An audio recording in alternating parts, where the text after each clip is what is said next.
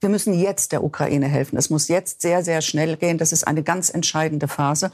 Und deswegen haben wir uns mit unseren Partnern in der EU, aber auch in der NATO darauf verständigt, dass wir dafür sorgen, dass Waffen, die sofort geliefert werden können und die auch sofort bedient werden können, die aus ehemaligen sowjetischen Beständen kommen, dass die geliefert werden. Da muss nicht mehr ausgebildet werden. Und wir wiederum die Verantwortung gegenüber diesen Staaten übernehmen, dieses dann aufzufüllen. Das ist der richtige Weg, sodass es schnell geht und dass diejenigen, die abgeben, sich dann auch darauf verlassen können, dass wir unterstützen.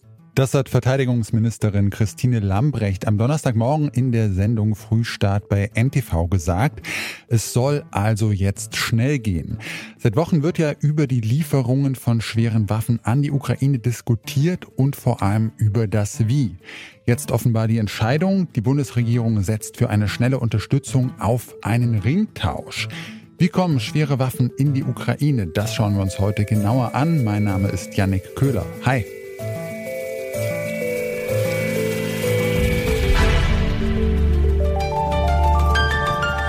Zurück zum Thema.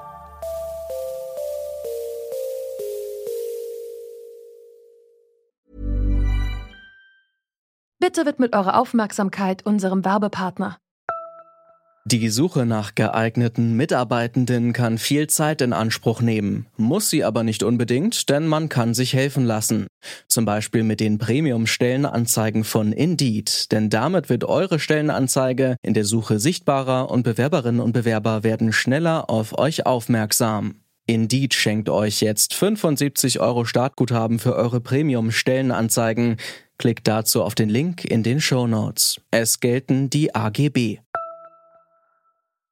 In meinen Augen wäre jetzt dringend notwendig, neben dem, dass das Geld schnell an die Ukraine ausgezahlt wird, ähm, dass wir schwere Waffen liefern. Ich hoffe, dass der Bundeskanzler äh, aufhört zu zaudern und zu zögern und sich zu einer Entscheidung durchringt, nämlich ganz Europa wartet auf die Führung durch Deutschland. Für Grünen-Politiker Anton Hofreiter war die Sache klar. Schwere Waffen wie Schützenpanzer, Artillerie oder gepanzerte Fahrzeuge sollten möglichst schnell in die Ukraine geliefert werden. Das hat er am Dienstag gegenüber der Welt gesagt. Denn bisher hat Deutschland vor allem Gewehre, Flugabwehrraketen und andere sogenannte leichte Waffen in die Ukraine geliefert. Bei schweren Waffen ist die Bundesregierung zögerlich. Das hat vor allem Kanzler Scholz viel Kritik eingebracht. Schwere Waffen sollen aber nun doch geliefert werden, nur eben indirekt über einen sogenannten Ringtausch mit osteuropäischen NATO-Staaten, wie ihn Christine Lambrecht angekündigt hat. Festgeplant ist er zumindest schon mit Slowenien. Aber wie genau soll das funktionieren? Das haben wir Dr. Frank Sauer gefragt. Er ist Politikwissenschaftler an der Bundeswehr-Universität in München und Teil des Podcasts Sicherheitshalber, der sich mit nationaler und internationaler Sicherheitspolitik beschäftigt das sieht dann so aus, dass osteuropäische Allianzpartner ähm, ihrerseits sowjetisches Material, also Material aus sowjetischen Beständen noch an die Ukraine weitergeben. BMP-Schützenpanzer, T-72 Kampfpanzer und ähnliches. Das ist auch schon passiert. Tschechien hat beispielsweise schon Kampfpanzer geliefert. Und die dann durchaus mit etwas Verzögerung äh, von Deutschland wieder aufgefüllt werden, eben mit zum Beispiel westlichem Material wie dem Marder, der zum Teil auch noch äh, eingemottet existiert, den man dann dafür instand setzen könnte. Das dauert eben, aber das ist dann kein Problem in diesem Ringtauschsystem, weil das Entscheidende ist, dass die Ukraine bei dieser Lösung schnell und direkt Waffensysteme bekommt, die sie auch benutzen kann, für die sie nicht extra ausbilden muss, für die sie die Ersatzteile hat, die Munition und den Treibstoff. Da muss man hin und das muss relativ schnell jetzt äh, geschehen in den nächsten äh, paar Tagen weil ähm, es zählt jetzt auch tatsächlich jeder Tag für die Ukraine. Reicht dieser Ringtausch aus, um der Ukraine genügend schwere Waffen zur Verfügung zu stellen? Noch nicht abzusehen, meint Frank Sauer. Das hängt davon ab, ähm, wie viel da möglich ist und wie intensiv man sich bemüht, das möglich zu machen es gibt auf jeden Fall in der NATO bei diversen ähm, osteuropäischen NATO-Partnern oder auch zum Beispiel bei Griechenland noch also wirklich hunderte von diesen zum Beispiel Schützenpanzern aus sowjetischen Beständen. Also Material wäre schon da. Man muss eben nur den politischen Willen aufbringen und dann die logistischen Probleme lösen, diese alten aus sowjetischen Zeiten stammenden Waffen auch an die Ukraine zu liefern. Der große Vorteil bei den schweren Waffen sowjetischer Bauart ist vor allem, dass ukrainische Streitkräfte an diesen nicht mehr ausgebildet werden müssten. Waffensysteme dieser Typen werden dort nämlich schon verwendet. Anders sehe das bei Waffen aus zum Beispiel Deutschland aus. Direkte Lieferungen etwa aus den Beständen der Bundeswehr scheinen zurzeit aber ohnehin kaum möglich zu sein. Die Bundeswehr sagt nicht umsonst, ähm, dass sie äh, keine Überbestände hat, die sie einfach mal so weggeben kann. Es ist natürlich so, dass, ich bleibe jetzt bei diesem Beispiel Marder, dass die ähm, Schützenpanzer, die man noch hat, gebunden sind, weil sie entweder im Einsatz sind für die Ausbildung ähm, gerade dienen oder äh, instand gesetzt werden oder repariert werden, in der Wartung sind. So, und aus dieser Rotation kann man nicht einfach so Bestände rausnehmen und weggeben, weil dann sozusagen dieses ganze System zusammenbricht. Dann hat man eben unter Umständen eben keine Schützenpanzer, mit denen man trainieren müsste eigentlich, um dann in einem Jahr oder so eine bestimmte NATO-Verpflichtung zu erfüllen. So, also diese ganzen Argumente sind sehr ernst zu nehmen. Wo es der Bundeswehr an Beständen fehlt, könnte allerdings die Rüstungsindustrie aushelfen, auch wenn dort offenbar noch nicht klar ist, was die Bundesregierung alles finanzieren möchte. Eine Unterstützung wäre das aber sowieso eher mittelfristig, meint Frank Sauer.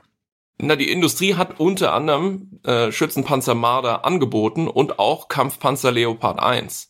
Und wenn ich diesen Vorschlag, der jetzt auf dem Tisch liegt, den äh, der Bundeskanzler Scholz in dieser Pressekonferenz diese Woche angekündigt hat, richtig verstehe, dann ist das eigentlich auch die Idee. Also die Idee ist, es gibt Bestände, die die äh, Industrie liefern kann oder eben auch, also entweder äh, instand gesetztes Altgerät oder eben auch neue Waffen. Und die Bundesregierung äh, stellt das Geld zur Verfügung für die Ukraine, um diesen Einkauf zu tätigen.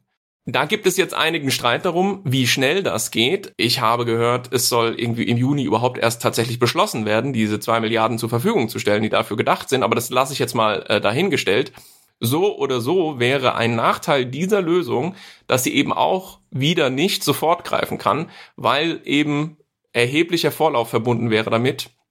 Erstens mal sowas wie Marder, die die Industrie noch irgendwo eingelagert hat und die sie aufarbeiten müsste, wieder flott zu machen und dann diese ganzen Fragen zu klären, wie bildet man eigentlich dann ukrainische Soldaten für dieses Waffensystem aus? Wie lang dauert das? Wie äh, kriegen wir eine Logistikkette gestellt, die diese dann auch mit in der Ukraine mit Ersatzteilen ähm, versorgt und so weiter und so fort. Also auch hier wieder wäre das Problem, auch wenn die Lösung als solche in Ordnung ist, das der Zeit. Und äh, die Zeit läuft der Ukraine davon und deswegen ist dieser Ringtausch, also altes Gerät aus osteuropäischen Allianzpartnerstaaten in die Ukraine und dafür dann mit der entsprechenden Verzögerung, die dann aber nicht so relevant ist, äh, Nachliefern von westlichem Gerät an diese.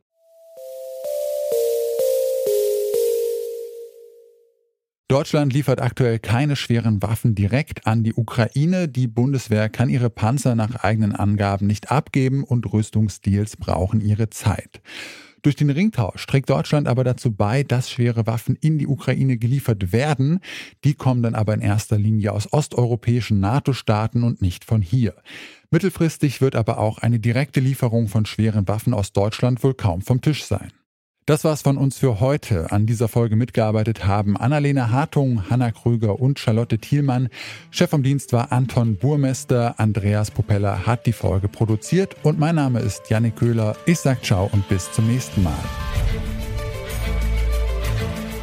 Zurück zum Thema vom Podcast Radio Detektor FM.